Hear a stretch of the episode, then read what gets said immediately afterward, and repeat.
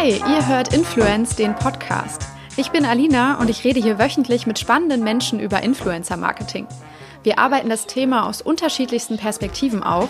Es sind Menschen aus Unternehmen zu Gast, von Netzwerken und Agenturen, aber auch Journalisten und Wissenschaftler und natürlich die Influencer selbst. Warum das Ganze? Ich habe ein Buch über Influencer Marketing geschrieben, das ab sofort unter dem Titel Influence im Handel erhältlich ist und zeigt, wie man als Unternehmen gut und erfolgreich mit Influencern zusammenarbeitet. Der Podcast hat mir viele spannende Erkenntnisse für meine Recherche geboten und hat sich als das perfekte Medium erwiesen, um mit den schnelllebigen Trends und Entwicklungen Schritt zu halten. Für euch bietet er hoffentlich konkrete Tipps und Hilfestellungen für eure eigene Arbeit und für uns alle einfach ein besseres Gespür und Verständnis für die Branche und diese wundervolle Disziplin Influencer Marketing. Ganz viel Spaß dabei. Hi, schön, dass ihr wieder da seid. Heute spreche ich mit Sven Wedig, Gründer und Geschäftsführer von Vollpension. Sven redet gerne und viel, aber das darf er auch, denn alles, was er sagt, hat Hand und Fuß und muss gehört werden. Er hat sich mit seiner Agentur auf Influencer-Marketing-Lösungen spezialisiert und ich finde seine Analysen zu diesem Thema stets sehr treffend und seine Herangehensweise insgesamt super erfrischend, denn er hat absolut gar kein Problem damit, dahin zu gehen, wo es weh tut und legt den Finger gerne in die richtigen Wunden. Wir sprechen vor allem über seine Erwartungen für 2020, denn wir haben dieses Gespräch im Januar aufgenommen. Da hat es sich sehr angeboten. Wir sind beide mit einer Handvoll Themen und Thesen ins Gespräch gegangen und haben diese einfach mal gemeinsam auf den Tisch gelegt und diskutiert. Dabei geht es unter anderem um ein neues Bewusstsein für die Verantwortung, die Influencer als reichweitenstarke Akteure einfach haben, vor allem wenn sie wie 2019 geschehen in politische Dimensionen vorstoßen. Wir haben außerdem ausführlicher über den Status quo der Social Media Plattform gesprochen und die sogenannte Content Falle, in der sich viele Kommunikatoren jetzt befinden. Also das meint eigentlich den massiven Druck rund um die Uhr relevanten Content auf zahlreichen Plattformen kosteneffizient liefern zu müssen. Außerdem ein Thema, das Sven dieses Jahr enorm beschäftigt, die Synchronisation zwischen allen beteiligten Akteuren im Marketingmix. Sehr häufig ist es ja so, dass eine Vielzahl von Abteilungen und Dienstleistern für ein Unternehmen im Einsatz sind, alle mit unterschiedlichen Zielsetzungen und Eigenschaften. Und hier trotzdem alle in ein Boot zu bringen und auf ein gemeinsames Ziel zu fokussieren, ist die Herausforderung vieler Marketingverantwortlichen und eine, die sich auch Sven für dieses Jahr verstärkt vorgenommen hat, äh, zu lösen. Ein wichtiger Hinweis, Sven ist auch super tief im Tagesgeschäft und kann 1A Hands-on-Empfehlungen zur perfekten Ansprache zum Beispiel, zu tollen Briefings und Verträgen geben. Aber das hat er alles schon mal erzählt, nämlich in zwei großartigen Folgen des Ask OMR Podcasts, den ich hier gerne nochmal in den Shownotes verlinke. Könnt ihr euch dann einfach anhören, um wirklich nochmal ganz äh, handfestes Praxiswissen und ganz konkrete Tipps zu bekommen. Wir sind hier mehr in der strategischen Ebene. Und Grüße gehen raus an den wunderbaren Rolf Herrmann vom OMR ähm, oder Ask OMR Podcast. Er ist OMR-Chefredakteur Chefredakteur und hat mich damals mit Sven vernetzt. Also äh, nur durch ihn ist dieses Gespräch überhaupt zustande gekommen. Ein kleiner Werbeblock noch in eigener Sache, bevor es dann gleich losgeht. Dieses Format wird in meiner Freizeit neben dem Vollzeitjob umgesetzt. Ähm, ein kostbares Gut, das ich im Moment verteidigen muss, ist Zeit für dieses Projekt, ähm, das mir so viel Freude bereitet. Daher freue ich mich eben umso mehr für jede Unterstützung, die ihr mir geben könnt, um ihn unter die Leute zu bringen sozusagen und bekannter und präsenter zu machen. Am einfachsten geht das über ein Abonnement des Podcasts, über die App, die ihr benutzt, zum Beispiel Spotify oder Apple Podcasts und über eine Bewertung auf iTunes bzw. Apple Podcasts, die dem Ganzen weiterhin Reichweite verleiht und noch mehr Leute teilhaben lässt an dem Projekt. So, vielen, vielen Dank für die Aufmerksamkeit zu diesem kleinen Blog in eigener Sache und ich wünsche euch jetzt ganz, ganz viel Freude und eine erkenntnisreiche Stunde im Gespräch mit Sven Wedig von Vollpension Medien. Hallo Sven, schön, dass du hier bist, beziehungsweise wir hier beide an einem großen Tisch sitzen und gemeinsam über Influencer-Marketing sprechen. Danke, dass ich dabei sein darf. äh, magst du dich ganz zu Beginn vielleicht einfach mal ein bisschen vorstellen, dass die Leute einen Eindruck davon bekommen, wer du bist und warum du hier bist oder überhaupt was zu dem Thema sagen kannst? Äh, ja, also ich heiße Sven Wedig, bin äh, Gründer und Geschäftsführer der Agentur Vollpension Medien mit Sitz in Berlin und wir ähm, kümmern uns um das Thema Social Media mit dem Fokus Influencer. Mhm. Und ihr macht das seit 2013, ne? also schon einige Jahre so? Ja, hört sich schon fast voll alt an. Ne? Oder mittlerweile? Ja, also sieben, sieben Jahre. Jahre. Ja, sieben Jahre und tatsächlich auch nur das. Man muss aber fairerweise dazu sagen, es war sehr interessant. Wir sind als Managementagentur gestartet. Also als wir 2013 die Company gegründet haben, haben wir uns tatsächlich, wie ich immer sage, um die Einzelschicksale einzelner VIPs, TV-Leute, aber auch Influencer gekümmert und wirklich so das Exklusivmanagement für den Als Artist Manager sozusagen. Exakt, mhm. genau.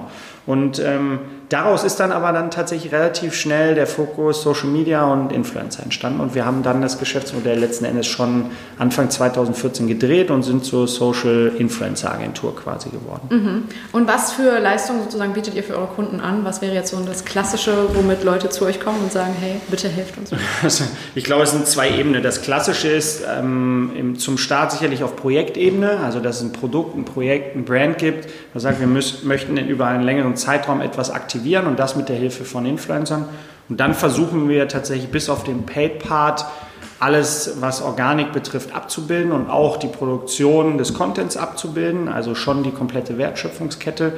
Und das führen wir dann meistens äh, zu Kunden, in, für die wir auf jährlicher Basis tatsächlich auch die generischen Accounts pflegen, also die Social-Media-Auftritte, die Redaktionsplanung und auch die generischen Contents entwickeln aber immer in der Synchronisation mit Influencern. Also macht ihr das normalerweise immer beides zusammen, sowohl ja. die Branded Channels als auch die Influencer? Absolut und ich glaube, beides gehört auch zusammen. Also ich sage immer, Influencer ohne Social Media geht nicht und Social Media ohne Influencer geht ehrlicherweise auch nicht. Ich glaube, die beiden als Standalones würden nicht funktionieren. Mhm. Ja, ich erlebe das im Moment, dass sehr viele ähm, Firmen, die vielleicht nicht total ähm, die First Mover im Social Game waren, jetzt so ein bisschen merken, oh shit, das Wachstum auf den Kanälen stagniert und äh, nach Lösungen suchen. Also würdest du sagen, Influencer sozusagen einzubinden in so das Daily Kommunikationsbusiness dieser Kanäle auf Social Media wäre ein Schritt? Sozusagen. Ja, ich glaube, es ist ein zwingender Schritt, ne? okay. ne? weil die sind die Traffic-Treiber. Wenn man sich auch bei neuen Kanälen anschaut, wie wachsen die, dann wachsen die eigentlich immer über zwei, drei große Leute, mhm. die das Thema gepusht haben. Es kommt nie, es fällt nie so ein äh, Kont oder so ein Account vom Himmel, sondern das haben dann irgendwie wirklich gute Leute getrieben. Und das Gleiche gilt es zu übersetzen für die Marken. Also wie können die helfen, das zu transportieren und das auf eine größere Gruppe an Leuten passend zu kommunizieren. Also mhm. insofern, ja. Wenn du jetzt eine Influencer oder ja eine Agentur gegründet hast, die sich auf Social Media und Influencer spezialisiert, dann musst du dich dem Thema ja sehr zugeneigt generell fühlen. Ne? Also es muss irgendwie dir wahrscheinlich schon Spaß machen. Was genau ist die Disziplin irgendwie für dich und warum äh, begeistert die dich? Du lächelst jetzt auch total. Ja. Also so. Das ist eine fast peinliche Frage. Ähm, also nicht peinlich von dir, aber peinlich für mich. Ähm, ich glaube, also ich werde ja im Gegenzug, wenn ich das als Ergänzungsfrage quasi formulieren darf, ähm, mir wird ja oft die Frage gestellt, ja, ähm, bringt das was, ähm, wird es das bald noch geben? Manchmal müsste man ja lustigerweise antworten, ach, ob die sich dieses Internet durchsetzt, weiß ich nicht. Ähm, ich glaube, man muss sich ein bisschen die Grundpsychologie des Menschen angucken. Und ähm, ein Teil in der Grundpsychologie ist, sich sehr gerne zu präsentieren, auf unterschiedlichste Art und Weise. Manche machen das laut, nach außen mit Bildern, wo wir sagen, puh, ob ich das jetzt sehen will, weiß ich nicht. Und andere machen es halt leise mit sehr viel Text und sehr viel Content. Jeder kommuniziert da anders. Aber am Ende ist in jedem, in dir, in mir, selbst in den erzkonservativsten Leuten so ein minimaler Restprozent dessen, ich nenne das immer so ein bisschen Fame zu bekommen. Mhm. Deshalb grinse ich, weil bei mir ist das, glaube ich, ein bisschen ausgeprägter. Deshalb habe ich früh damit angefangen, Sachen die ich für wichtig halte, auch nach außen zu kommunizieren und dafür auch Networks, damals waren es noch Offline-Veranstaltungen und jetzt sind es halt soziale Plattformen, zu nutzen, um meine Meinung da kundzutun. Ähm, das ist ja auch ein schöner Übergang zu, eigentlich zu dem Thema Politik, die, die das immer noch unglaublich schlecht machen, die einfach auf den, auf den falschen Kanälen ähm, falsch kommunizieren. Also da ist, da ist Minus und Minus leider nicht Plus. Insofern glaube ich, der, mir macht es deshalb so viel Spaß, weil ich sehr genau verstehen will, was in der Psychologie passiert, dass Leute solche Inhalte kommunizieren. Und dann ist es ja wie bei allem, wenn du darauf richtig Bock hast, ähm, dann wird das auch irgendwie funktionieren. Ja, ich finde das einen sehr spannenden Punkt, weil ähm, das auch so mein Schluss war im letzten Jahr, dass, es, dass das Influencer-Marketing eigentlich nur eine Form oder Influencer an sich, dass sie diese Ausprägung oder dass, dass sie ähm, jetzt aufgekommen sind, so ein ganz fast schon natürlicher, elementarer sozialer Prozess war, weil es jetzt halt die Technologie gibt, die Plattformen, die das skalieren, deshalb können viele Follower halt einem einzelnen Menschen folgen, aber dass die Grundprinzipien eigentlich total basic, sozial, äh, ja, soziale Prozesse eigentlich sind, ne? dass ja. Leute anderen folgen und äh, gerne Vorbilder haben, gerne sich inspirieren lassen von anderen sozusagen ne? und äh, Teil einer Gruppe sind. Also das sind ja, ja eigentlich Dinge, ja, die gab es schon im, also ja. Ja, die haben, also ich sag mal, sie wurden jetzt halt digital übersetzt. Ne? Ja. Und ähm, es gibt ja, muss man ja traurigerweise auch sagen, es gibt ja in der Historie, gerade in so einem Land, in dem wir leben, auch schlechte Beispiele, ja. wie es ist, jemandem zu folgen und sich in größeren Gruppen zu bilden. Aber das ist eben, glaube ich, sehr klar in der tiefen Psychologie verankert. Der Punkt wird halt bleiben. Die Leute haben Bock, sich irgendwo zu orientieren. Jetzt und das wird sicherlich auch das, was in 2020 nochmal eine relevante Rolle spielt, inwieweit müssen die dann auch bestimmten Verantwortungen gerecht werden. Ne? Also, dass ich nicht mehr jeden Scheiß einfach nach draußen erzähle. Ähm, Rezo war so ein Beispiel mit dem CDU-Video. Ja, gut. Ähm, aber was passiert eigentlich mal, wenn einer so ein Video postet in die komplett falsche Richtung politisch? Schafft er es dann auch so viele Leute so einfach zu mobilisieren? Und ich glaube, 2020 wird ein Jahr der Verantwortung und so ein bisschen das, ja, das auch für den Influencer lernen, soziale Verantwortung da auch zu übernehmen und nicht einfach nur alles ungefiltert und auch unbedacht nach außen zu kommunizieren. Das ist ein wichtiges und schwieriges Thema. Ja, das finde ich auch schon einen super spannenden Punkt. Ich finde es deshalb, also jetzt so als Überleitung schon mal cool, weil ich generell über Dinge sprechen wollte, die dich so für das kommende Jahr also okay. 2020 bewegen.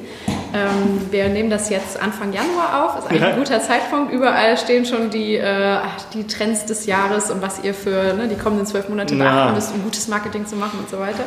Ähm, aber ich finde immer so einen wirklich kleinen so Ausblick mal strategischen, ähm, ja, vielleicht auch ein paar Dinge am Horizont, die du jetzt siehst oder so, sehr spannend, da mal reinzutappen. Mhm. Und das Thema Politik tatsächlich eigentlich vor dem Hintergrund dessen, was letztes Jahr passiert ist, ne, finde ich für dieses Jahr auch sehr, sehr spannend, weil ja. ich das Gefühl habe, dass selbst, also egal wie man das Video bewertet, aber bei den Parteien hat sich jetzt schon etwas, finde ich, bewegt. Ich habe das Gefühl, dass mehr, äh, zumindest diese Themen einfach mal äh, an, an, auf einem höheren Level diskutiert werden, sozusagen, dass da eine Awareness für die Wichtigkeit von Kommunikation und auch von, äh, ja, schon eine Art von, ähm, wir versuchen jetzt mal ein bisschen von den Influencern zu lernen, irgendwie äh, fruchtet und die Leute sich langsam damit befassen, wie wichtig es eigentlich ist, auf Social Media ist das so? zu sein. Ich finde ja. Also ich sehe, also haben Sie es auch schon übersetzt bekommen? Also ich meine, das, das eine ist auf gar keinen okay. Fall. Also ich glaube, es ist ein Schritt, der eigentlich vor sechs Jahren hätte ja. stattfinden müssen. Ne? So, aber dass jetzt überhaupt mal eine Tür offen ist, ja. damit Leute reingeholt werden, auch mal externe Experten mit Parteien sprechen und so weiter. Ich glaube, das passiert jetzt schon. Absolut. Natürlich notgedrungen, weil jetzt quasi das Kind schon Die in den gefallen worden, ist. Ne? ne? Also ja. man hat auch das Gefühl, wahrscheinlich können diese Wunden jetzt auch nicht alle wieder geschlossen werden, weil eine jüngere Generation so wie ich es einschätze, schon verloren wurde wahrscheinlich letztes Jahr ein bisschen. Ja, absolut. Also ich glaube, die Tür ist aufgegangen, aber mit dem Vorschlaghammer. Ne? Ja, also genau. das, war, ähm, das war quasi schmerzvolles Lernen. Mhm. Ähm, jetzt muss die Politik sicherlich in 2020 zeigen. Also Lernjahre sind aus meiner Sicht im Rahmen der digitalen Kommunikation vorbei. Ähm, jetzt ist Internet nicht mehr Neuland und digitale Kommunikation sicherlich auch nicht. Und ähm, ich, es gibt Moves, ich, ich, sehe Leute, die in Parteien inzwischen arbeiten, ich sehe Leute, die auch in, in Organisationen helfen.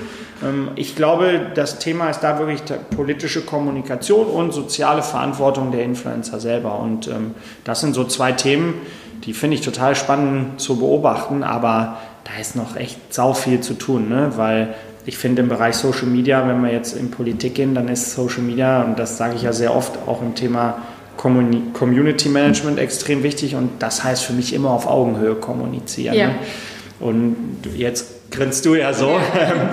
Das Thema auf Augenhöhe ist halt etwas, das hat die Politik nicht erfunden und ähm, das müsstest du allerdings versuchen in der Social Media Kommunikation, in der digitalen Kommunikation, auch in der Kommunikation mit den Influencern zu übersetzen. Und mhm. da ist die Frage, schaffen die das? Ne? Mein, mein Beispiel ist immer Christian Lindner. Mhm. Klar, der ist jedem irgendwie im Kopf, weil er am vielleicht meist aktivsten, aber ähm, auf dem, sagen wir mal, auf der Rückbank von einem A8 Shuttle Service oder mit seinem persönlichen Fahrer äh, im Anzug. Ich weiß nicht, ob das auf Augenhöhe ist. Ähm, das ist halt die Frage, mit wem auf Augenhöhe an der Stelle. Ja, aber er, er, muss er muss ehrlicherweise versuchen, einen relativ kleinen gemeinsamen Nenner zu finden. Ne? Mhm. Ähm, also er braucht den Social Media Kanal nicht um, äh, Kanal nicht um seine Parteikollegen ähm, ja.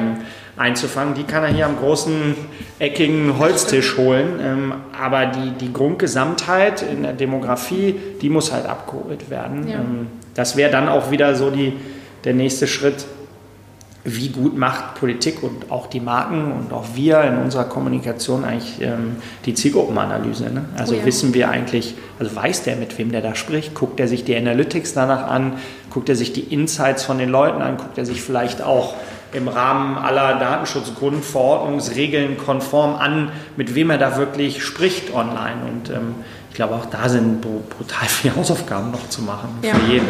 Ja. So. Was ja auch das Marketing, finde ich, an manchen Stellen noch betrifft. Ne? Also wir ähm, haben schon öfter, oder ich komme mir immer manchmal auch vor wie so eine Langspielplatte, die immer wieder dieselben Mantras so ein bisschen ja. reinhaut und denke mir, okay, mittlerweile ne, muss man das überhaupt noch sagen. So, ist es überhaupt noch notwendig? Ne? Also, also keine Ahnung, man äh, möchte ja auch nicht äh, Empfehlungen geben, die eh schon jeder kennt und äh, befolgt und äh, die Leute langweilen. Aber ich habe das Gefühl, auch im nächsten Jahr wird es noch wichtig, so gewisse Dinge und Grundvoraussetzungen irgendwie gebetsmühlenartig weiter zu verbreiten und den Leuten irgendwie klar zu machen. Also zum Beispiel, wenn wir über Social Media Kampagnen zum Beispiel sprechen, auch Influencer, Zielsetzung am Anfang, ne? Zielgruppe genau kennen, Strategie darauf basiert festlegen. Ja. Also solche Dinge. Wie siehst du das? Ja, ich sehe das genauso. Das ist ja quasi mein am Ende Kack die Ente Modell. Ich, ich liebe es ja extrem früh, zu einem frühen Zeitpunkt Influencer dis zu diskutieren, namentlich was überhaupt gar nichts bringt, weil solange ich all diese Punkte nicht weiß, wie Ziele, Zielgruppe, ja. welche Art von Content, welche Kanäle, Plattformauswahl, Kreation, brauche ich mich nicht darüber unterhalten, ob jetzt für die CDU ein Riso passen würde oder nicht. Ich habe keine Ahnung, vielleicht ist es tatsächlich so, ich kenne die Insights von Riso nicht, dass die so jung sind, die da geguckt haben, dass sie gar nicht wahlberechtigt sind, dann wäre es mir tendenziell völlig wurscht ja. als CDU, was der da kommuniziert. Vielleicht könnte ich dann noch überlegen, was, wie, wie sich das in meinem Brand auswirkt und wie weit es die klassischen Medien aufgenommen haben. Ähm, ja, die, es, es tut weh, die Basis immer wieder zu kommunizieren, aber wie du das äh, absolut richtig gesagt hast, ist, glaube ich, wichtig, dass das Leute immer wieder tun. Genauso wichtig wie andere Leute immer wieder bestimmte Werte auch kommunizieren, auf die es gilt, sich zu beruhen und mit denen zu arbeiten. Und insofern bei dem Thema Zielsetzung und Zielgruppenanalyse, da ist auch noch viel zu tun. Ähm, und das werde ich wahrscheinlich auch dieses Jahr, auch wenn wir jetzt erst am Anfang sind, wahrscheinlich auch noch die nächsten zwei, drei Jahre durchaus unterschiedlichen Leuten nochmal erklären und immer wieder vor Augen führen. Es macht einfach keinen Sinn, in eine Kampagne zu laufen, nur nach dem Motto, ich will jetzt mal Social oder Influencer auszuprobieren. Dann, wenn ich nicht weiß, wo ich hinrennen soll, dann kann ich noch so schnell sein, dann komme ich halt nicht zum Ziel. Das ist das Problem. Mhm. Ich war jetzt auf ein paar Netzwerkveranstaltungen Ende des Jahres und da ging es sehr viel um ähm, lustigerweise eine Begriffsdefinition des Wortes Performance. Und äh, da ist so ein bisschen mitgeschwungen bei sehr, sehr vielen der ganz krasse Fokus auf, ähm, auf Sales tatsächlich, die durch Influencer-Marketing äh, irgendwie ähm, ja, abgebildet werden sollen oder herbeigeführt werden sollen, Conversion, ne, Klassiker. Und äh, immer in dem Zusammenhang wurde damit äh, quasi gesagt, ja, ich kann ja keinen Influencer auswählen, der da nicht performt. So. Und dann sind natürlich die, die Brandverfechter aufgesprungen und haben gesagt, Moment mal, aber auch qualitative Dinge, die erfüllt werden sozusagen, ne? auch eine ja, keine Ahnung, Aktivierung der Follower durch besonders äh, tolle emotionale Kommentare oder so, das ist ja eine Art Performance, die man messen kann und abbilden kann. Ja. Ähm, und das war so ein schöner, ja, ich weiß auch nicht so, da sind so Welten geclasht, hatte ich das Gefühl. Ne? Ähm, wie beobachtest du diese Diskussion? Also äh, das ist tatsächlich für mich fast ein persönliches Ziel für 2020, ja. äh, auch in Vorträgen und auch jetzt in Botschaften. Ähm, das Thema Synchronisation reinzuspielen. Und Synchronisation oder Einklang bedeutet für mich, die Marketingdisziplin in Synchronisation zu stellen und in Einklang zu bringen. Ähm, ja, Performance ist ein separates Department und hat auch unterschiedliche Anforderungen, als es vielleicht klassische Brand hat. Ich glaube, der Purpose, das Gesamtziel, das große Ganze eint diese Abteilung und damit auch die Marketingdisziplin. Und das gehört synchronisiert. Ähm, Kleines Beispiel von einem Kunden von uns, ähm, der sehr kleinteilige Produkte herstellt, so in, im Bereich Deko. Ja, da hast du ein Part ähm, Performance-Team und es ist auch vollkommen richtig, dass die sagen, ich will in meinem Amazon Seller Central oder in meinem Online-Shop Produkte verkaufen. Fair enough. So, dann baue ich dafür und daran orientiert eine klare Kampagne. Da muss ich mir gute Engagement suchen, gute Plattformen, in denen ich meine Links sauber, trackbar einbauen kann. Da habe ich bestimmte Grundvoraussetzungen. Ne? Ich brauche keinen Kanal nehmen, den ich nicht sauber analysieren kann, bis hin zum Sales, weil sonst mhm. ist Nebelschwaden. Ähm, gleichzeitig ist es aber auch so, dass die Marke durchaus eine Rolle spielt, weil wie unterscheide ich mich da? Und da haben wir ein kleines Beispiel, was mich jetzt am Ende des Jahres ziemlich gehuckt hat und für mich nochmal klar gemacht hat, ich, ich werde 2020 Synchronisierungsbeauftragter ja. für Marketing. Vielleicht ist es irgendwann mal eine politische Stelle, Synchronisierungsbeauftragter. Können wir in die Überschrift Klingt schreiben. Sven, ja. der Synchronisierungsbeauftragte. Ja. Ähm, war die Tatsache, dass wir sehr hochwertig da Content produzieren. Ja. Was so viel heißt wie, das ist sauteuer. Das findet der Kunde so mittel. Ne? Und da gibt es natürlich dann auch GFs oder CMOs, die sagen, oh Leute, das ist echt teuer. So, ja, aber es sieht auch brutal gut aus. Und jetzt ist eine Sache mal mikromäßig passiert Und zwar hat ein Kunde, da werden dann so Collagen zusammengebaut und so ein bisschen Do-it-yourself gemacht. Und dann hast du so drei bis fünf Bilder, die diesen Prozess zeigen. Aufwendig produziert, sehr hochwertig, Studio, ausgeleuchtet, etc. pp. Und am Ende hast du einen tollen Deko-Eindruck, fast so ein bisschen Pinterest-ähnlichen, durchgestylten, geilen, clean Deko-Eindruck. Und jetzt hat ein Kunde eine E-Mail oder nicht eine E-Mail auf Facebook eine Nachricht geschrieben, der hat dieses Bild gesehen, der hat diese Produkte gekauft, weil er sich das sehr gut bei sich vorstellen konnte und hat die bei sich hingestellt, in dem Bundle gekauft, was kein Bundle klassisch ist, hat die abfotografiert und die Nachricht geschickt und gedankt für die Inspiration in die Richtung. Ja. Es ist jetzt ein Fall, muss ja, man auch klar. sagen. Aber ich glaube, da kannst du halt schon sehr, sehr viel lernen, was Synchronisation bedeutet. Und das bedeutet eben die Ziele, die Performance hat, mit denen von Brand zu vereinen und versuchen, da einen gemeinsamen Nenner zu finden. Und ich glaube, dann fängst du an, Spaß zu haben. Das ist nicht so und das ist auch okay, dass das nicht so ist. Stand heute, Januar 2020 weil es natürlich auch in vielen größeren Konzernen zum Beispiel ein riesenpolitisches Ding ist. Absolut. Weil wir haben Kunden, da habe ich überhaupt gar keine Chance mit der Performance-Abteilung zu reden, weil die in einer anderen Stadt sitzt. Richtig, ja. ähm, und weil die, es auch nicht gewünscht ist teilweise. Genau, die wollen auch nicht miteinander reden. Und ich habe auch Kunden, ähm, oder wir haben auch Kunden, wo man sagt, ich will jetzt Brand machen, ich will netto Reichweite und mich interessiert das erstmal nicht, sondern ich habe hier ein TKP zu verantworten ja.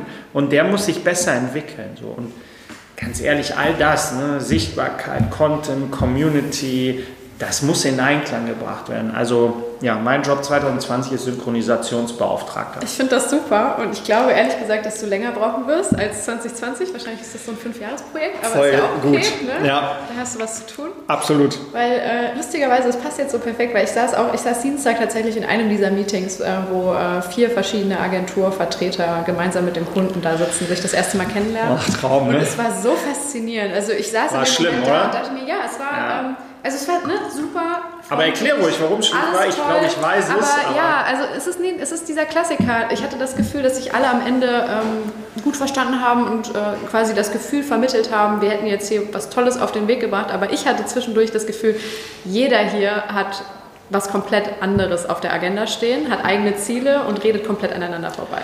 Weil ne, eine Kreativagentur, eine Mediaagentur, eine PR und Presse, ähm, Influencer Relations, alles mixt sich zusammen und ähm, ja, jeder ist mit eigentlich komplett unterschiedlichen äh, Voraussetzungen rein und wieder rausgegangen. Ne? Und es gab überhaupt keine Synchronisation dazwischen, ja. weil eigentlich nur jeder mitgebracht hat, was er in, seinem, äh, in, in, seiner Werkbank sozusagen bearbeitet hat. Und ich dachte mir so, okay, hier ist jetzt eigentlich ganz entscheidend dann in dem Fall entweder der Synchronisierungsbeauftragte fragt oder eben dieser Brand- oder Marketingmanager auf Kundenseite, der das alles überblicken muss. Aber Absolut. auch die sind ja oft. Äh, ja, also äh, nochmal, ich glaube, das, das ist tatsächlich auch wirklich ich finde auch die Begrifflichkeit schön, das ist tatsächlich eine Position oder ein Modell, wo man echt überlegen muss, inwieweit positioniert man den. Ist, ja. ist es der CMO, also kann er das auf der Kundenseite? Ja.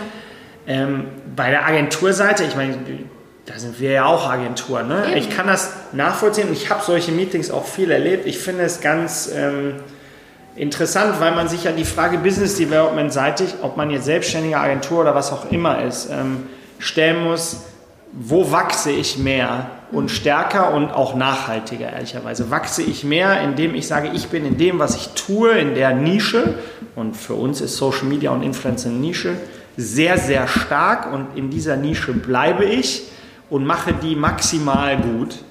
Reicht mir das an Skalierungseffekt und glaube ich, die Agentur ist dadurch, also wir sind ja gesund, die bleibt gesund und wächst weiter. Dagegen steht, ich bin ja sehr oft in den Meetings drin und kriege viele Themen. Ähm, Mache ich dir das jetzt auch? Ähm, ja, wir haben Probleme mit der Website. Ihr macht das mit dem Social so cool und die Texte sind fein. Kannst du mir die auch SEO-mäßig für die Website ballern? Mhm. Ähm, kriegst du übrigens x Euro mehr Retainer? Dann liegt es natürlich also so in der Logik nahe zu sagen, das kann ich irgendwie mitmachen. Dann gehe ich aber wieder weg von meiner Nische und bin vielleicht nicht mehr irgendwann extrem gut in dem, was ich in der Nische mache. Ja. Und diese beiden Geschäftsmodelle, ich bleibe in meiner Nische versus ich mache mich auf zur digitalen Gesamtagentur, die äh, trifft auf so Meetings gegeneinander. Mhm. Bei Kreation zum Beispiel, muss ich ehrlich sagen, äh, auf Kreationsagenturen wird ja auch viel rumgeprügelt. Ne? Ähm, meine persönliche Meinung ist, dass wir die so viel brauchen wie noch nie weil die, es wird ein Geschichten erzählen bleiben. Also es muss am Ende das Buch am Kinderbett einer vorlesen und dieses Buch muss einer schreiben und das macht keine AI, das macht niemand anders, außer ein kreativer Kopf, der sich in das Gefühl reinversetzen kann. Und das ist das, was Kreativagenturen machen. Also ich hatte auch mal einen negativ-positiv Lernprozess. Ich saß genau in so einem Meeting drin. Kreativagentur und du merktest, das ist eine politische Spannung. So, wollen die uns was wegnehmen? Wollen wir was drauflegen? Da braucht, also da braucht es Zeit, um klarzumachen, wir gehen hier einen gemeinsamen Weg und machen die Kampagne für den Kunden groß. Was interessant zu sehen war, ist, wir haben den Content produziert, mehr oder minder als Vorlage und die Kreativagentur hat ihn feingeschliffen mit dem Know-how, was sie hatten. Und das konnten die viel, viel besser als wir. Wir konnten den Content aber schneller und effektiver produzieren mit den richtigen Influencern. Und dieser Flight-Shift durch die Kreativagentur als klares Leistungsportfolio, in dem Kern, was die können, hat dafür gesorgt, dass das insgesamt eine mega gute Kampagne war. Mhm. Aber du musst natürlich, also ich sag auch, ich sitze dann da als Gründer der Firma und sage, okay, die kriegen noch x Euro für die Kreation, kriege ich das nicht auch irgendwie reingefuddelt? Nein, es gibt so bestimmte Nischen und Themengebiete, da müssen es einfach echt Leute machen, die davon so richtig Ahnung haben und nicht die es machen, weil der Account-Manager sagt, das hauen wir uns noch irgendwie in die Kostenstelle. Ja. Und das ist auch Synchronisation. Aber da, da ist wieder viel politisches, viel persönliche Natürlich. Befindlichkeit drin. Ja.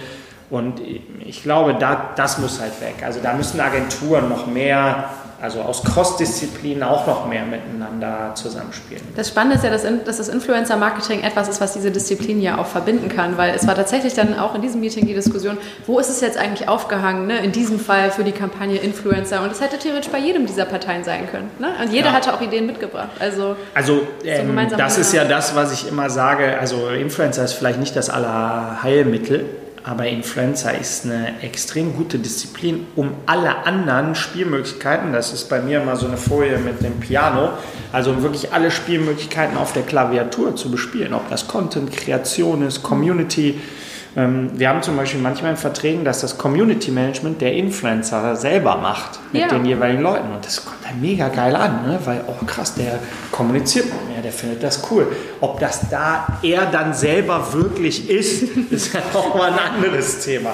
Aber ähm, nach außen sieht es erstmal so aus und das ist gut. Und ähm, ich glaube, man könnte auch überlegen, ob der eine oder andere Influencer in schwierigen Meetings mal der Synchronisationsbeauftragte ist. Ja, das ist auch etwas, was ich generell selber mit jetzt gerade quasi immer so als Mantra vor mir hertrage, dass ähm, ich finde, die Leute oder ja, marketingverantwortliche Agenturen und so weiter sollten mehr auf die Expertise der Influencer setzen. Nicht jeder kann dir bestimmt an vielen Punkten total weiterhelfen, weil die halt ihr Ding machen und ihre ne, kleinen, äh, ich weiß auch nicht, die haben ihre Talente in dem einen Bereich, im anderen vielleicht nicht, aber an vielen Stellen, so muss man auf jeden Fall, finde ich, Antennen dafür haben, wo er mir wirklich helfen ja, kann und das ist ein Input, den kriege ich nirgendwo sonst her. Absolut, aber das ist das Nischenthema, ne? Also ja. was der halt einfach faktisch nicht kann und sehr, sehr weniger ist halt Strategie. Ja. Und die verstehen die verschiedenen Disziplinen nicht. Wenn ich mhm. denen komme mit einem TKP oder mit einem Out of Home ähm, oder mit einer Synchronisation von verschiedenen Disziplinen, dann versteht er das nicht. Woher auch? Ist ja gar nicht schlimm und gar ja. kein Vorwurf. Deshalb ist er kein schlechter Mensch. Job, ne? genau. ähm, ist nicht sein Job, aber ähm, ja, Gehör den richtigen Leuten zu geben in der Stärke, in die sie haben, ist ja super. Ich meine, wäre der Wahnsinn, wenn ich zu einem Buchautor gehe, du hast ja auch ein Buch geschrieben, und dem Buchautor sage, ich mache ein Buch, aber schreiben, da sollst du mir nicht mit viel machen und quatschen mir nicht so viel rein. Ich möchte eigentlich nur, dass du irgendwo mal eine Seite mitschreibst. Ja. Dann hast du wahrscheinlich Mittelbock darauf, muss man sagen. Und genau so ein Beispiel ist das. Du musst die Leute integrieren. Ähm, das ist nicht immer leicht. Mhm. Ähm, je mehr das zum Beispiel werden, desto schwieriger oder je komplizierter die jeweilige Person ist, desto schwieriger. Aber du musst dem Ganzen schon eine Chance geben. Mhm. Und Tonalität muss sowieso bei denen bleiben. Wenn du anfängst, da die Sachen von denen zu übersetzen in deine Corporate Business Sprache, dann ist sowieso direkt Ende. Passiert das noch an vielen Stellen? Beobachtest du das? Ja, also ich meine, manche Companies haben natürlich rechtliche Rahmenvoraussetzungen, die es schwer machen. Ja. Auto inzwischen, aber auch ja. Pharma ähm, mit Pflichttexten, das macht es nicht leicht. Irgendwann kommt man sicherlich bei manchen zu einem Punkt, wo man überlegen muss, macht das dann Sinn, mhm. diesen Kanal zu nutzen oder ist es vielleicht doch die Klassik? Deshalb finde ich zum Beispiel, wir haben ein paar Pharmakunden, dass der Marketing-Mix immer in einem Gleichklang sein muss, also auch, dass die Klassik ordentlich bedient ist. Ähm, aber man anfängt zu lernen im Social, im kleineren Stil. Ähm, ja, aber ich glaube, das ist oft noch so. Ne? Also wir haben hier schon mal den Text vorgeschrieben, so würden wir es ganz gerne haben und am Ende liest sich das wie eine Pressemeldung, äh, sehe ich schon ab und zu. Wie ist denn dein Verhältnis zur Klassik, weil du es gerade aufgeworfen hast? Also ist dir da auch wirklich so ein, wie du es gerade schon gesagt hast, so ein ausgeglichener Marketingmix sehr wichtig oder? Also mir persönlich. Ja, mir persönlich ist der schon wichtig, ähm, aber das ist ja natürlich eine Frage, die vom Budget abhängt. Ne? Ja. Also wenn ich, also wenn der Taler immer kleiner werden würde, mhm. würde ich immer tendenziell digital orientieren, ja. weil die Zielgruppen mal alle digital sind. Wenn ich aber die monetären Möglichkeiten habe, die Kanäle in Einklang zu bringen, also gut zu synchronisieren, dann würde ich immer in der Sichtbarkeit in allen Disziplinen bleiben. Ähm, natürlich rennen wahrscheinlich heute statistisch brutal weniger Leute ins Kino. Mhm. Ich habe letztens für mich ein, Un also ich fand das unfassbar. Ich habe in einer Uni einen Vortrag gehalten. Ich würde jetzt behaupten, die sind zwischen 20 und 24 und das waren so 300 Leute ungefähr. Und dann habe ich gefragt, wer guckt lineares Fernsehen? Ja. Also wer guckt, wer schaltet zu einer bestimmten Uhrzeit ein bestimmtes Programm ein, egal ob privat oder öffentlich-rechtlich. Und es hat keiner aufgezeigt. Oh also null. Und das war krass. Wie viele waren das? 300 ja. waren Es haben null aufgezeigt, nicht, nicht ein einziger. Das Einzige, was einer reingerufen hat, war dann irgendwann, ja, wenn Sport kommt, mhm. was so viel heißt wie Live-Themen. Ja. Ähm, kein anderer. Gut, du wirst nicht zugeben, dass äh, Deutschland sucht den Superstar guckst oder Dschungelcamp. Mhm. Ähm, heutzutage wahrscheinlich sowieso nicht zugeben. Aber die Tendenz kann ich natürlich nicht wegsprechen. So, also wenn ich auf meine Kohle brutal achten muss und ich wirklich ein sehr kleines Budget habe, und habe ein Produkt, was ich auch online vermarkten kann, dann würde ich wahrscheinlich eher tendenziell den Switch zu digital sehen. Das passiert ja auch, dass das prozentual im Verhältnis immer mehr digital wird. Mhm. Wenn wir, dazu habe ich auch mal eine Folie, wenn wir das im internationalen Vergleich sehen, sind wir da immer noch brutal hinterher. Wir geben, glaube ich, immer noch in Deutschland im Jahr um die 7 Milliarden Euro für Printanzeigen aus, für einen Einzelanzeigen, ja. mhm. was ja irre ist. Ähm, ja, und TV bin ich, bin ich sehr gespannt. Also wenn 300 mhm. Leute in einem Saal aufzeigen und ich dann noch eine, zwei, drei gestützte Fragen stelle und ich höre nur Netflix, Amazon, Zone und ähm, Prime irgendwie, dann denke ich, Halleluja, da ich brennt der Baum. Das, ich münze das halt auch immer darauf, dass wir eine recht alte Gesellschaft sind. Ne? Ja. Und ähm, ich sag mal, meine Elterngeneration schon noch ja, klar. total guckt. Und das halt im Moment noch der größere Batzen ist sozusagen. Exakt. Also Demografie spielt das Zielgruppenanalyse. Du hast absolut recht. Deshalb sage ich ja, muss der Einklang auch stimmen. Ne? Ja. Ne? Wenn du das Geld hast, kannst du jetzt nicht als Deutsche Telekom sagen, mhm. ich kill meine TV-Spendings, genau, ja. weil dann verlierst du echt relevante Zielgruppe. Aber wenn du eine klare Zielgruppenposition mhm. hast, und du musst, du musst heute keinen Streuverlust mehr einkaufen. Das ist einfach unnötig. Ja. Ähm, dann macht es keinen Sinn, in Disziplinen zu gehen, wo die Leute einfach faktisch nicht mehr rumrennen. Und natürlich ist es für manche auch schwer, der Wahrheit da ins Auge zu sehen. Ne? Also wenn ich jetzt ein TV-Entscheider wäre und ich säße bei den 20- bis 23-Jährigen und ich wäre ein TV-Entscheider beim linearen Fernsehen und bei Netflix, dann, dann, dann hätte ich echt Angst. Ne? Ja. Außer ein Statistiker kommt zu mir und sagt, in der Demografie ändert sich das so, dass die nächsten 100 Jahre alle alt bleiben. So, ähm, okay. Ja, dann, dann wäre vielleicht nicht ganz so schlimm, aber ja, ja. Der, der, Einschlag kommt schneller, als, glaube ich, manche denken. Ja. Ähm, genau, und dann, wenn wir jetzt diesen Shift zum Digitalen, zur digitalen Kommunikation sehen, da sehe ich, äh, dass sich sehr viele ja, Unternehmen und Marketer in dieser Content-Falle jetzt gerade wiederfinden. So diese, ähm, dieses Bewusstsein oder diese allgemeine Verständigung darauf, dass man sehr präsent sein muss auf sehr vielen Kanälen mit sehr regelmäßigem Output. Und das bringt dich natürlich immer so in diese Situation, wo kommen die Inhalte her?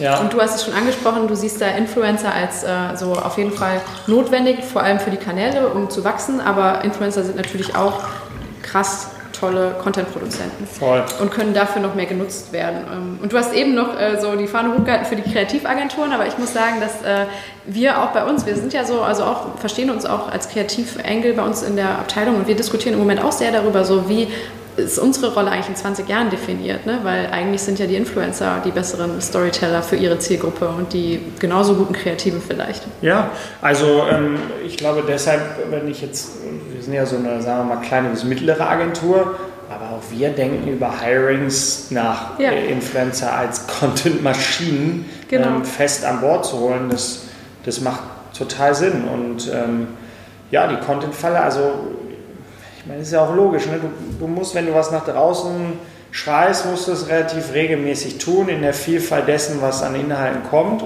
Und eine Sache haben wir jetzt quasi noch vergessen und das halt auch noch sehr relevant. Mhm. Ne? Und für die Zielgruppen, die die jeweiligen Influencer bedienen, können die das sehr relevant, sonst wären die ja nicht gewachsen. Und sonst hätten die auch nicht so positiven Zuspruch durch ihre eigene Community. Also man kann nochmal, also ich gucke mir jetzt auch keinen Bibis Beauty Palace mehr an oder irgendwie eine, ich weiß gar nicht mehr, wie die alle heißen, aber irgendwann mal so ein, so ein Schminkprogramm auf Instagram. Aber es hat ja eine Berechtigung, so, weil die Leute sind da, die mögen das und die sind mit denen gewachsen und insofern geben, gibt der Content denen recht. Ähm, ja, also auf jeden Fall die weiter anbinden und ich glaube auch, dass die Rolle für die wichtiger wird. Die Frage ist halt, finden die Influencer für sich eben diese Rolle und fühlen sich dann damit wohl? Wir haben ja auch die Ersten, die mal sagen, ich mache jetzt meinen Account zu. Ja. Ähm, mal gucken, ob die dann im halben Jahr noch happy sind, wenn die nicht mehr so viel Geld so einfach auch verdienen können und ob sie nur in der Account sind. Wir haben erste Influencer. Ich war auf der, der Mexiko mit dem, ähm, soll ich den Namen frei, äh, mit dem LeFloid ja. ähm, auf der Bühne, der jetzt inzwischen eine eigene Produktionsgesellschaft gegründet hat. Also da tut sich ja ein bisschen was. Ähm, Vielleicht werden sich auch ein paar Influencer zusammenschließen und über eine Kreativagentur nachdenken. Ähm, Finde ich auch sehr spannend. Ich habe es äh, eher, zum Beispiel, wenn wir über Co-Creation oder so reden, also Influencer ja. bringen ihre eigenen Produkte raus, auch die könnten sich ja irgendwann mal so damit eigenständig irgendwie, äh, wie ne, eine Kylie Jenner, klassisches Beispiel, ja. aber selber ähm, auch durch diesen Zusammenschluss dann eben zu na, teilweise wahrscheinlich Konzerngröße oder so. Äh, tun die ja, ne? Also die globalen tun das. Man darf genau, natürlich nicht ganz vergessen, nicht, ne? die Deutschen nicht, aber es liegt äh, vor allen Dingen, finde ich ja, oder nee, bin ich sicher auch an der Reichweite. Die Einstiegshöhe ist halt eine andere. Also ja. die Flughöhe, die eine Kylie Jenner oder eine Kardashians haben, ist halt einfach exorbitant Schon hoch. Von vornherein. Von ne? vornherein. Ja. Ähm, wenn ich jetzt 400.000, 500.000 Follower habe oder eine Million, ist das vielleicht auch ganz cool, aber es ist was anderes, als habe ich 100, 200, 300 Millionen. Weltweit auch. Und das global. Ähm, ja, Deshalb würde ich jetzt nicht zwingend sagen, dass jeder deutsche Influencer, der irgendwie über 200 K unbedingt eigene Marken entwickeln sollte. Aber ja, das ist interessant und ja, die werden dann auch in den USA vor allen Dingen zu eigenständigen Unternehmern. Die rechtlichen Hürden sind noch ein bisschen einfacher, auch was das Thema Positionierung dieser eigenen Marken angeht. Wir haben in Deutschland ja eine Studie letztes Jahr gemacht mit der HTW zusammen, ähm, die im Spiegel dann veröffentlicht wurde und in vielen anderen Medien, wo wir festgestellt haben, dass selbst international die selbst entwickelten Produkte in den Postings nicht so gut performt haben wie die Fremdprodukte, diese Beworben. Das war auch nochmal sehr interessant ja. ähm, zu sehen. Aber klar, wenn, wenn große Leute ein cooles Produkt machen oder jetzt übermorgen der Justin Bieber der Meinung ist, nochmal ein cooles Shirt zu entwickeln, dann wird das mit einer hohen Wahrscheinlichkeit weggehen. Mhm. So, ähm, aber die, die Flughöhe ist nochmal eine andere als die, in der wir in Deutschland unterwegs sind, inklusive der rechtlichen Rahmenbedingungen. Du kannst es da einfach schneller und effektiver machen. Mhm. Weil du es gerade schon angesprochen hast, dass du keine ähm, Bibi verfolgst. Wer sind denn gerade Influencer, die du spannend findest, denen du folgst? Ich persönlich, die ja, mich persönlich. beeinflussen. Ja. Ich, ich, würde das, äh, ich würde das erstmal auf Plattform runterbringen. Ich weiß nicht, ob das jetzt unglaublich unmännlich ist, das zu sagen, aber ich fange echt an, ein harter Pinterest-Nutzer zu werden. Ja, das hat mir gestern auch ein Mann erzählt, lustigerweise. Ja, der seine Moodboards da baut. Brutal. Ja. Also wir haben das Schön. Office umgebaut, weil mehr Leute und haben uns eine Interieurdesignerin dazu geholt. Und ähm, das Erste, was sie mir gesagt hat, ist, machen äh, Moodboard auf Pinterest. Mhm boah, und ich bin da echt oft drauf. Ne? Ja. Also alles, was so Architektur, Einrichtung, Inspiration, Office. Ich bin jetzt nicht so der Visual Statement-Typ. Mhm. Also mir gehen die Visual Statements auf den sozialen Kanälen ja. und auch auf Pinterest, also auf den klassischen, so wie Instagram auf den Keks. Bei Pinterest will ich jetzt auch nicht unbedingt ein Rezept nachkochen direkt, aber diese Eindrücke, diese Inspiration, das ist auch global, das huckt mich als Plattform ziemlich. Ähm, privat folge ich gern Leuten, die, und da kommt wieder Visual Statements ein bisschen rein, die, witz, die ich witzig finde. Ja. Ich habe das mal auf einem Event von uns gesagt, die Natascha Ochsenknecht, das kann man mögen oder nicht, ja. aber die postet jeden Tag ein Bild mit einem lustigen Spruch. Und da sind Sprüche bei, wo ich einfach wirklich herzhaft lachen muss. Ja die ich dann auch zu Hause zeige und so. Ähm, Muss ich mal drauf gehen, habe ich noch nicht verfolgt. Also es ist einfach. Ich mag sie eigentlich, ihren Humor manchmal sehr gerne. Die ist ja brutal direkt und so sind, so sind halt diese Accounts. Ich kenne sie ja mittlerweile auch ganz gut. Wir machen auch mit ihrem Sohn, einen der Söhne, zusammen ab und zu mal Kampagnen. Mit Jimmy oder mit Genau, ja, mit Jimmy, okay. ja. Der ganz, also alle Kinder, habe ich auch mal gesagt, äh, kann man halten von was man will, aber top erzogen, benehmen können sie sich immer ordentlich essen, sehr freundlich. Also ich war ein großer wilde Kerle-Fan damals und natürlich in, total verknallt. Vielleicht, hör, vielleicht hört es Jimmy, ja, ich glaube, heute ist es noch, alle sind verknallt in Jimmy. Ja, das war eine tolle Zeit. Ähm, wir haben lustigerweise eben noch telefoniert. Schön, ähm, okay. Ja, wir holen ihn gleich zum Essen dazu. Wir holen ihn gleich zum Essen dazu. Nein, Spaß beiseite. Sowas folge ich und dann bin ich als, als alter Sporttyp ähm, da natürlich irgendwie so den Sportlern, die man ja. halt, ich als alter Kölner musste einem Lukas Podolski folgen. Ja. Ähm, besonders da spannend zu sehen, der ist ja der, der, muss nicht kennzeichnen. Ich glaube, Lukas Podolski ist einfach im rechtsfreien Raum, der darf posten, was er will, weil es Lukas Podolski ist. Ja, ähm, ja solchen, solchen Leuten. Aber tatsächlich auch vielen, vielen Companies, weil ich mhm. einfach sehen will, was die da machen, ein bisschen Inspiration. Aber ist ja für mich wahrscheinlich ähnlich wie für dich nicht mehr so das Privattool, ja, weil wir halt täglich damit arbeiten. Mit einem ich, anderen Blick auch. Genau, ich kann auch nicht mehr so normal an so einem Werbeplakat vorbeifahren, ja. weil ich immer denke, ha, wie kann man das übersetzen, kriege ich das digital hin? Also insofern sind wir beide wahrscheinlich schlechte, ähm, schlechte Vorbilder. Ich fand mal ganz interessant, mit jemandem darüber zu reden. Da hat ein jüngeres Mädel mal gesagt, die folgt diesen ganzen ähm, Leuten, die so Gedichte schreiben und so, ja. die auch inzwischen groß geworden sind. Mhm. Das fand ich auch super spannend. Ja, also so oder so gibt es, glaube ich, das ist ja das Schöne, echt unendliche Themengebiete. Ne? Ja, eben auch neben diesen ganz klassischen, was man sonst halt Voll. oft hört, Beauty, Fashion, hm, hm, hm, ne? genau. sondern. Aber das, das glaube ich auch, ne? Ich habe auch oft, äh, ja, Herr Willig, wir machen Beinprothesen, mit Influencern können wir nichts machen, why not? So, ja. Also das haben wir auch schon gemacht, mit Hörgeräten haben wir das gemacht. Und das ist ja das Coole am Ende auch, dass diese Nischen, so egal wie klein sind, ihre Sichtbarkeit kriegen. Und das ist ja das Coole eigentlich auch an dieser Art von Kommunikation. Ja, ähm, wer findest du denn macht es im Moment äh, als Company sehr gut? Jetzt, wenn du das als Experte nochmal betrachtest, jetzt nicht unbedingt einer eurer Kunden, das wäre jetzt vielleicht cool. Ich weiß gar nicht, ob es noch also, irgendeine Company macht, die, nicht die das mit euch macht, oh, die nicht mit uns arbeitet, die nicht mit uns arbeitet. Boah, ich muss, muss schwer, ich meinen Insta also gut, ähm, Wer das sehr gut macht, aber natürlich auch mit wahrscheinlich nicht unwesentlich viel Geld, finde ich, ist Nike. Ja. Ähm, Nike macht sehr emotional, nicht zu viel Produkt. Ähm, das ist immer ein Beispiel, was ich unseren Kunden zeige, wenn wir dann noch zum 18. Mal die Produktverpackung reinhauen soll. Also, es, also wenn man Nike Feed sich anguckt, alles People, Richtig. alles Emotionen und man sieht auf dem ersten Blick im Feed, das Produkt unterschwellig, aber jetzt nicht irgendwie groß deren Sign oder das Logo nochmal. Ich finde, Nike macht es gut. Ich gucke nochmal, wem ich, wem ich sonst noch so folge. Das ist eine, das ist eine geile Frage. Ähm, ja, ist ganz unterschiedlich. Ich finde, es gibt ein paar Hotels, die das cool machen. Mhm. So, ähm, da weiß ich, dass die dann auch einzelne Leute haben, die sich dann da auch irgendwie geil kümmern. Ist natürlich auch ein, ein tolles Surrounding, muss man sagen. Ja, also da gibt es einige, die das machen. Ne? Also ich glaube, es ist immer, immer eine Frage, wie ist es priorisiert in der Company und hast du vor allen Dingen eine Ressource dafür. Ne? Ja. Das ist ja auch immer was, was total vergessen wird. Ja, wir können das irgendwie selber machen, aber dann fehlt halt gänzlich die Ressource.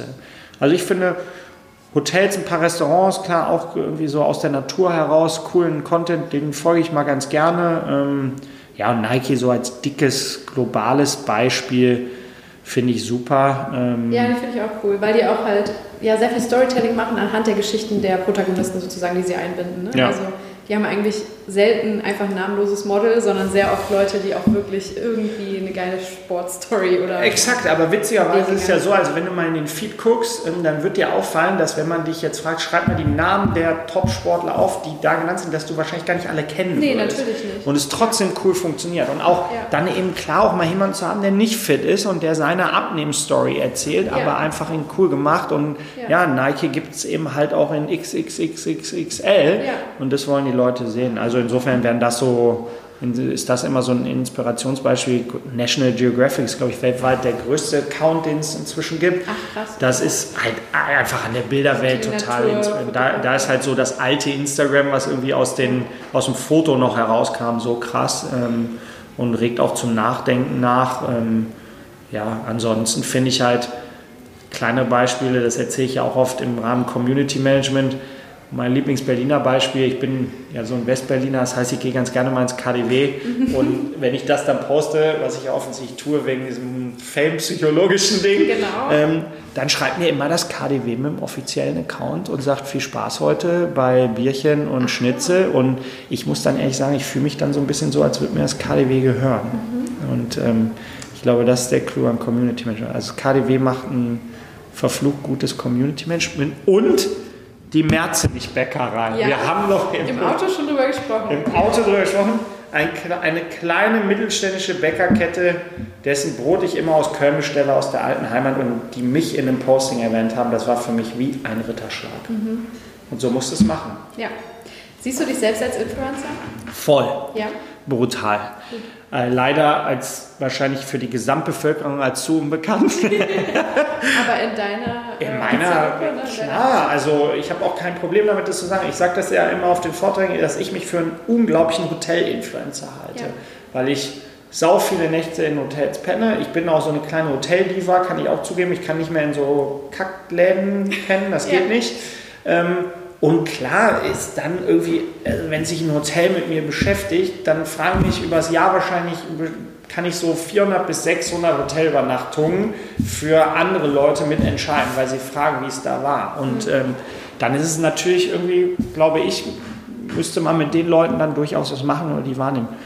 Das äh, Tortue zum Beispiel in Hamburg, das hat ab und zu mal was gerepostet. Das Zeit in Hamburg auch mal ein Foto. Da hatten sie mich gefragt, ob sie das teilen können, weil sie das Foto schön fanden. Und ich glaube, so bindest du halt einfach. Deshalb Ja. fühle ich mich absolut, absolut wie ein Influencer. Die bittere Nachricht für mich, ich glaube, es ist jeder. Ja. Ich glaube, es ist jeder Mensch, der sich Sagen traut, seine Meinung zu äußern. Ja. Und wir haben, dieser Begriff ist ja jetzt schon fast so ein bisschen tot, ne? Äh, Oder manche mögen den auch nicht. Aber am Ende ist es jeder Mensch, der eine Meinung hat, ob der die dann mal digital äußert oder offline. Digital wird sie wahrscheinlich mehr Gehör finden, weil mehr Leute einfach digital unterwegs sind. Deshalb bin es leider nicht nur ich im Bereich Hotel, Verdammt. verdammt, äh, sondern es werden auch andere. Auch in, bei meinen 1400, ich muss jetzt auch nochmal überlegen, wie ich da noch größer werde, Mhm. Follower. Gehst du da strategisch ran, wenn du was postest? Oder wie An meinen Account? Deine Frequenz Ja, und also- du schreibst?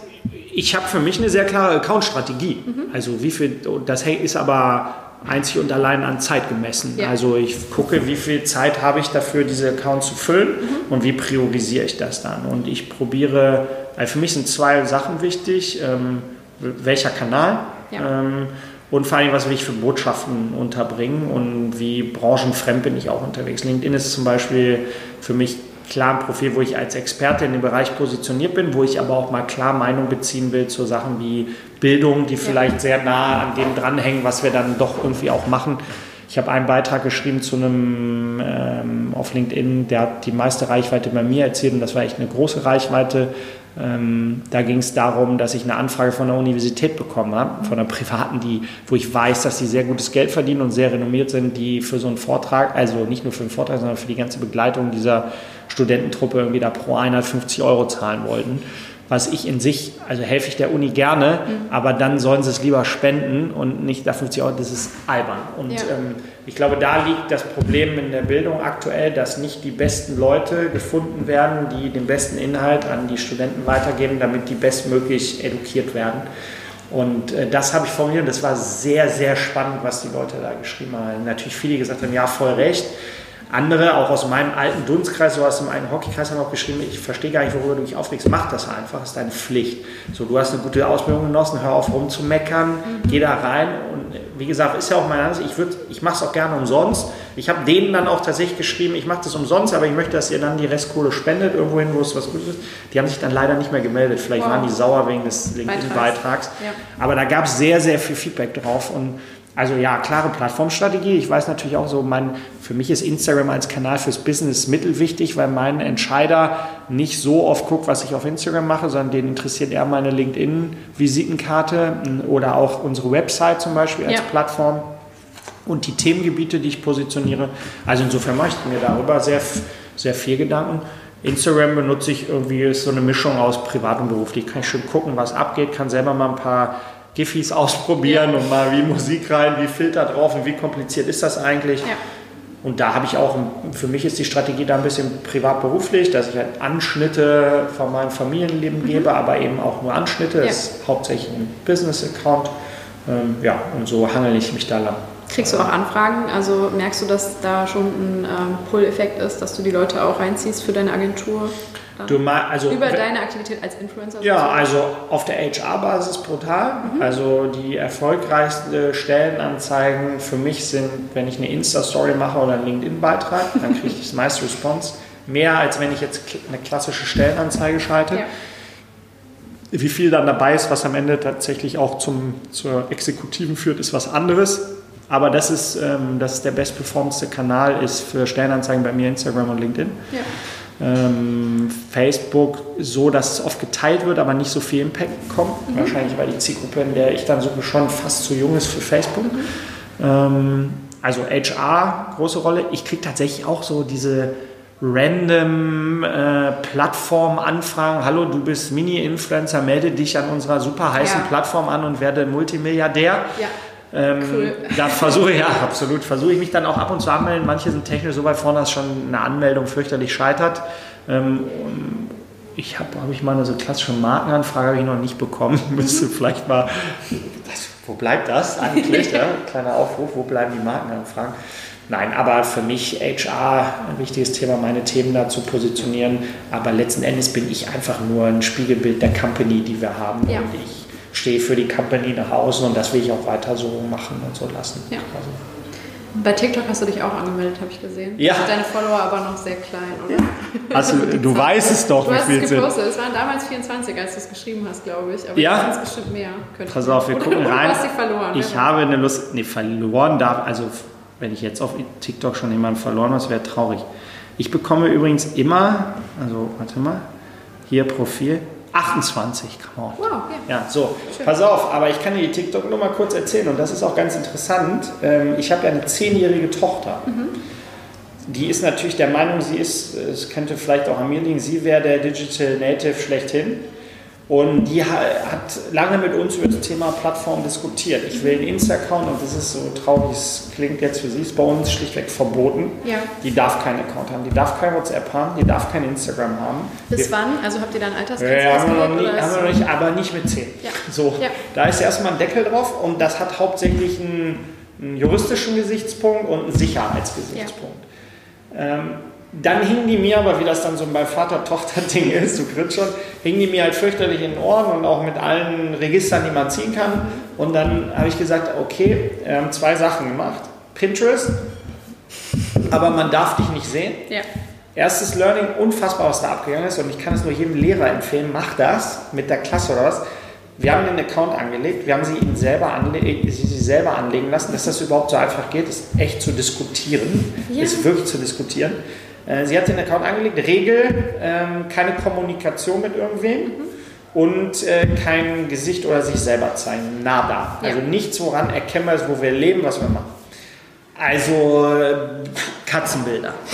Ähm, sie hatte dann zwei Follower, heißt es bei Pinterest vorher, zwei Follower, Mama und mich und dann kam der dritte. Mhm.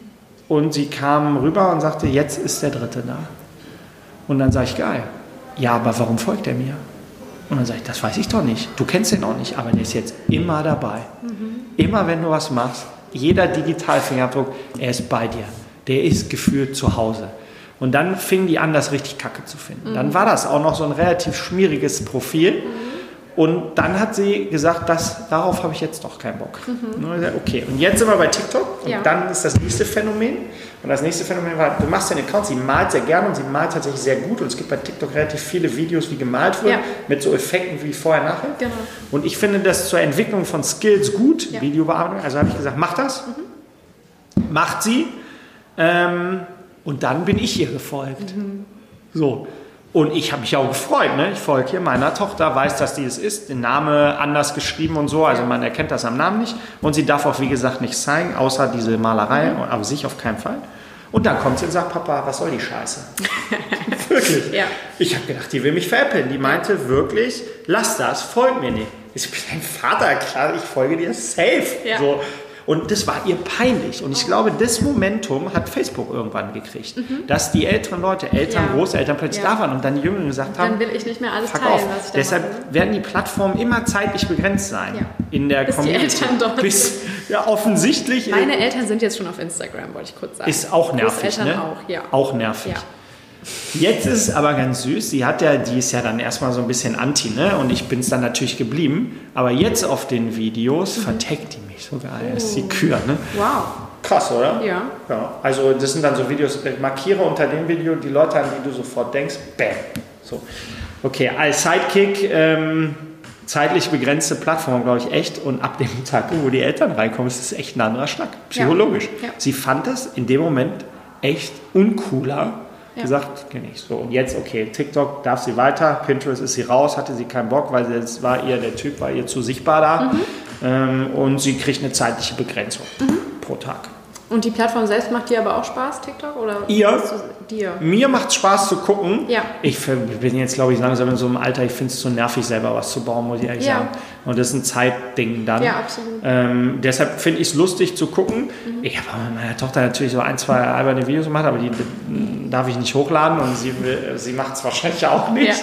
Ähm, ich finde es cool von der Technologie-Seite und ich glaube, da wird auch Community nochmal eine wichtige Rolle spielen. Mhm. Und es ist schon sehr interessant zu verfolgen, warum das gerade so, so fliegt. Ne?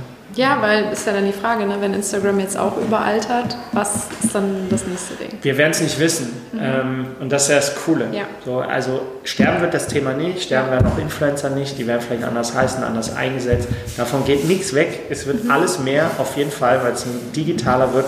Und ob es noch vielleicht kommen, gehen wir hier raus, essen was Nettes und übermorgen ist eine Plattform, von der haben wir noch nie gehört und die ist Ja. am Start und alle finden die geil. Ja. Wenn wir beides rausfinden würden, müssten wir sie schnell bauen, dann wären wir gut dabei. Ähm, aber das wird kommen. Die werden anders heißen. Wir werden andere Dinge mit dem mobilen Endgerät machen, ähm, aber es wird nicht aufhören, dass Leute sich auf Plattformen zeigen wollen. So. Und äh, das gilt halt auch den Werbetreibenden zu erklären. Ne? Und klar, manche Trends muss man mitmachen und mal ausprobieren und manche vielleicht auch einfach mal nur angucken und, und lernen und weitermachen. Und glaubst du, es wird in Zukunft durch die Technologie zum Beispiel auch einfacher, dann eben äh, diese kleineren, nennen wir sie Mikro-Nano-Influencer wie dich oder auch andere zu identifizieren und ich sag mal auf einem Scale auch ähm, ja, an eine Marke zu binden, die Sinn ergibt? Oder ist das immer noch so ein großer Pain? Das ist schwer. Ich glaube, also es ist logisch, warum so ein bisschen sich der Trend entwickelt, dass viele Leute draußen sagen, äh, mach mal jetzt im Mikro Ja. Influencer. Meine Erfahrung in komplexeren Kampagnen, wenn es also um Media-Buyouts, Ja. um Bewegbildproduktion etc. geht, da habe ich manchmal das Gefühl, je kleiner die werden, desto mehr Mariah Carey sind die. ähm, also die Attitude bei kleiner werdenden Influencern ist krass. Die sind halt keine Medienprofis. Ne? Die größeren, also die wirklich Makros, Makros, die haben halt einfach den Vorteil, dass die irgendwie zum Medienprofi erzogen worden sind. Und wenn, gerade wenn du zum Beispiel Bewegtbild produzierst, brauchst du halt auch jemanden, der irgendwie sich nicht wundert, warum man ihn ganz sehen kann bei einer Bewegtbildproduktion, nicht nur seine Hände. Ja. So, ähm, Tools gibt es ja in Teilen schon und ich glaube auch, es wird zukünftig einfacher, Leute zu identifizieren, die relevant für einen sind.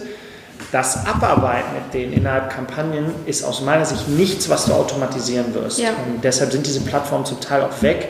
Alle Plattformen, die am Anfang gesagt haben, wir automatisieren euch das Influencer-Marketing, machen jetzt einen auf Kreativagentur oder hey, wir können irgendwie alles. Mhm. Auch mal was anderes, ja, genau. genau. Ähm, das ist es nicht. Ähm, es gilt, Tools zu finden, womit du die Leute identifizieren kannst und auch clever auswerten kannst, Cross-Plattform.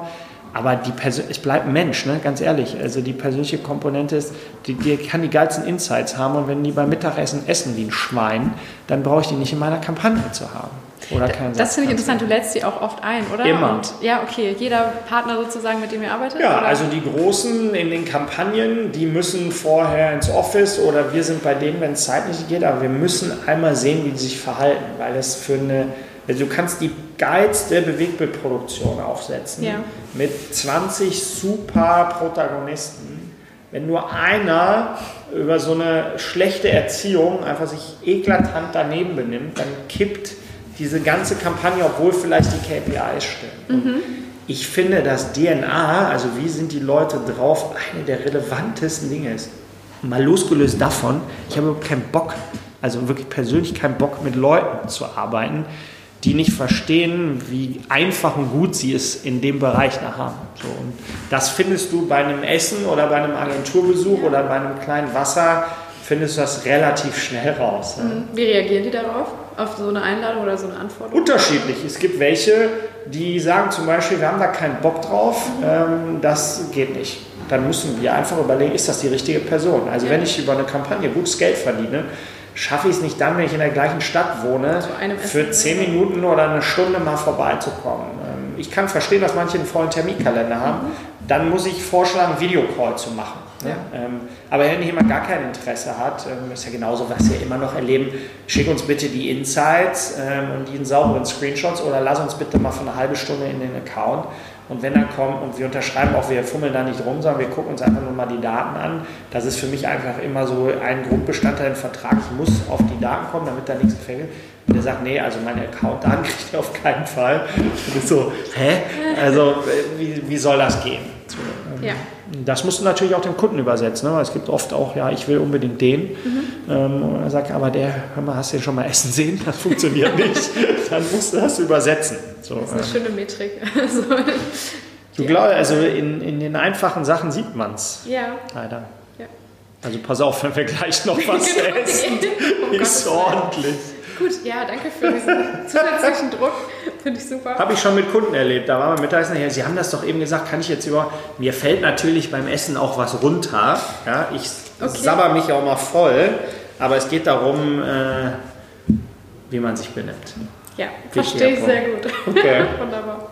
Äh, genau, dann jetzt so ein bisschen vielleicht zum Abschluss. Ähm, also wir, ich würde am Ende vielleicht noch mal einmal auf den, den, keine Ahnung, ich will es gar nicht nennen, den wichtigsten Trend oder so oder was so für dich dein Thema ist. Ich denke, Synchronisa äh, Synchronisierung ist schon mal ein, ein großes, ähm, weil du es jetzt gerade auch so zum Ende hin angesprochen hast, ähm, Videoproduktion und mhm. gerade auch was, ich sag mal, Vertical Video, Bewegtbild angeht, wird deutlich wichtiger 2020. Eigentlich ist es auch dieses Jahr schon wichtig gewesen, ha, aber, oder 2019, aber viele bewegen sich jetzt so dahin und man hat auch das Gefühl, dass es einfach immer noch mal einen Ticken aufwendiger ist als Fotografie. Ihr habt auch selber eine Produktion bei euch jetzt im Haus aufgebaut oder baut die noch auf. Ähm, ist das, ja, ist es sehr aufwendig? Lohnt sich der Aufwand sozusagen, den ihr gerade betreibt? Wisst ihr, dass äh, es jetzt auf jeden Fall der richtige Weg ist und wir alle ja. da einfach effizienter werden müssen? Absolut. Also du kannst das hart belegen an Zahlen. Okay. Ähm, ja. Je mehr Content, je relevanter, desto besser produziert, äh, umso mehr KPI, also umso ja. bessere Zielerreichung. Ähm, das ist schwierig, weil du musst ins Verständnis reinkriegen, dass das das Initialinvest ist, was du wahrscheinlich nicht sofort in ROI wandelst. Genau, ja. ähm, das ist eine harte Argumentation. Es gibt auch Player, das muss man klar sagen, da, da geht das nicht, da geht das einfach aus budgetären Gründen nicht. Mhm. Aber dann muss es ein bisschen weniger sein, aber Qualität muss immer hoch sein ja. und es muss Richtung bewegt gehen.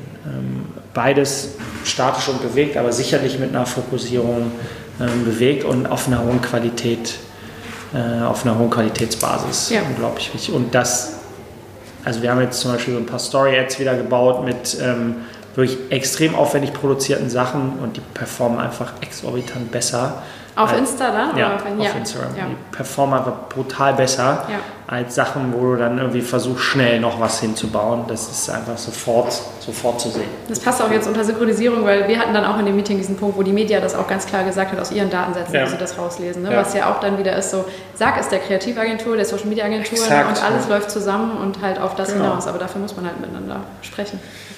Ja, ich glaube, also ich, äh, darf man das so sagen, der Krieg wird über die Synchronisation, glaube ich, entschieden. Weil ähm, auch über die Bereitschaft überhaupt das zu tun. Also ich habe auch schon, äh, also mir fällt es auch manchmal schwer, es ist tough mit Leuten, wo du merkst, alle basteln am gleichen Kuchen rum und jeder möchte gerne das größte Stück vom Kuchen. Mhm. Das ist politisch tough, ohne Frage. Aber du musst dich zurücknehmen im Sinne des Kunden und du musst verstehen, dass alle am Ende den Kuchen größer machen, wenn sie zusammen ordentlich daran futtern. So, und nicht einer gierig wird. Ähm, das ist schwer.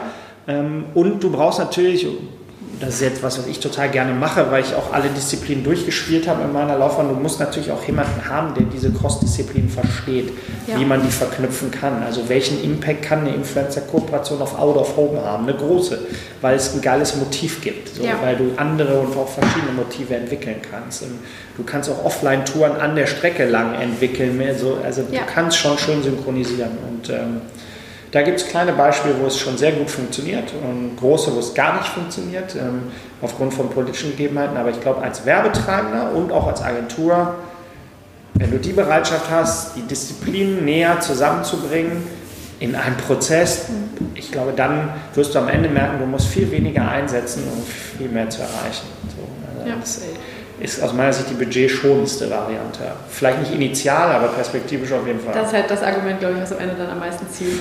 Über diese Zielgerade zumindest kannst du reingehen. Ne? Ja, also, ja, also ähm, Auf jeden Fall erreichst du, äh, überperformst du Ziele. Also du wirst dafür sorgen, dass Zielerreichung höher ist. Und dann kannst du ja immer noch überlegen, ob du dann dafür sorgst, dass dir das Ziel reicht, wo du vorher warst. Dann kannst du Budget abbauen oder du bleibst auf dem Budget oder erhöhst es, um noch mehr zu skalieren. Aber die, die das machen, die machen es dann echt fruchtbar, muss mhm. man sagen. Und das ist mein 2020-Projekt. Finde ich wundervoll. Ich wünsche dir ganz viel Erfolg dabei und äh, Danke. Äh, frage gerne spätestens in einem Jahr nochmal nach, wie es gelaufen ist, wie, ob du guter Dinge bist. Ja. Machen wir nochmal ein kleines Update. Aber ja, ich, ich danke dir sehr, dass du das alles mit uns geteilt hast. Und, sehr gerne. Ähm, ja, bin mir sicher, dass die nächsten Schritte sehr spannende sein werden auf diesem Weg mit diesem coolen Ziel. Danke, jetzt gehen wir essen, also Obacht.